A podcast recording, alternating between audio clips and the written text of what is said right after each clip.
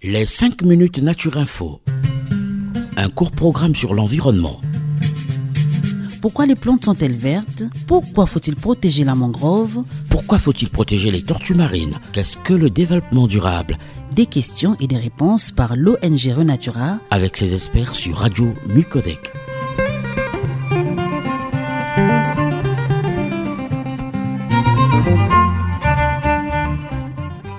Chers auditeurs, chères auditrices, bonjour. Bienvenue dans les 5 minutes Renatura, la chronique environnementale de l'association Renatura Congo. Aujourd'hui, dans cette émission, nous recevons M. Boris Lumingu, qui est éducateur à l'environnement chez Renatura Congo, qui va nous dire pourquoi les aires marines sont protégées. Bonjour Boris. Bonjour. La pollution des cours d'eau, la acidification des eaux, la destruction de l'écosystème, le réchauffement des océans, la fonte des glaces de mer, la pêche intensive ou des stocks importants de poissons et autres espèces aquatiques servent à l'alimentation chaque année sans autant de faits qui détruisent progressivement la biodiversité marine ou aquatique. Alors, les eaux de la planète font face à des dégradations au niveau de leur écosystème. La biodiversité aquatique est mise en danger. Pour remédier à cela, de nombreuses organisations internationales et plusieurs gouvernements ont pensé créer et promouvoir les aires marines, d'où l'initiative des aires marines protégées.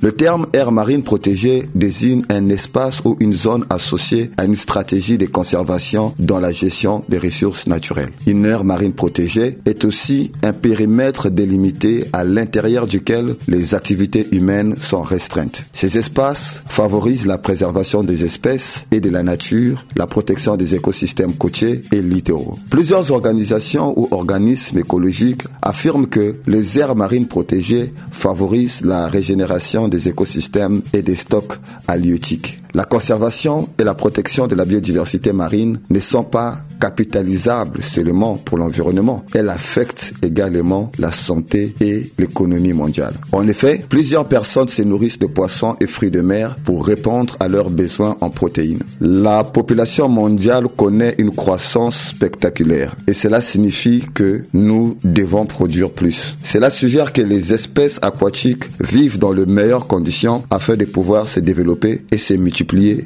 aisément. Ceci signifie aussi que nous devrons promouvoir les réseaux d'air marine protégés et les initiatives similaires pour le bien de tous. De telles actions seront bénéfiques à l'homme sur le plan social, puis favoriseront les possibilités inouïes quant aux loisirs et la recherche. Par exemple, un rapport de la Banque mondiale précise que la grande barrière de corail en Australie reçoit environ 2 millions de visiteurs l'année et génère près de 3 milliards par année. Les pays d'Afrique comme la Guinée-Bissau, le Sénégal, le Gabon, le Cameroun ou encore le Maroc et la Côte d'Ivoire investissent également dans la conservation et la protection de la biodiversité marine. En outre, les océans et tout ce qui y vit absorbent une partie des dioxydes de carbone rejetés dans l'atmosphère. Ils font de même pour la majorité de la chaleur due au changement climatique. Voilà quelques raisons ou motivations pour les préserver notamment par la promotion des aires marines protégées. Merci. Merci beaucoup, Monsieur Boris, pour euh, ces explications. Merci Merci aussi à nos auditeurs qui nous suivent tout le temps sur euh, la radio Micodec. Nous remercions aussi la radio Micodec qui est notre partenaire. Pour euh, tous ceux qui veulent avoir des informations sur nos émissions, vous pouvez toutefois nous appeler au numéro 05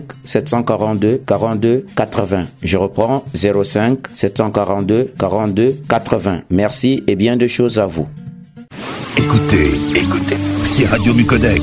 Radio Micodec.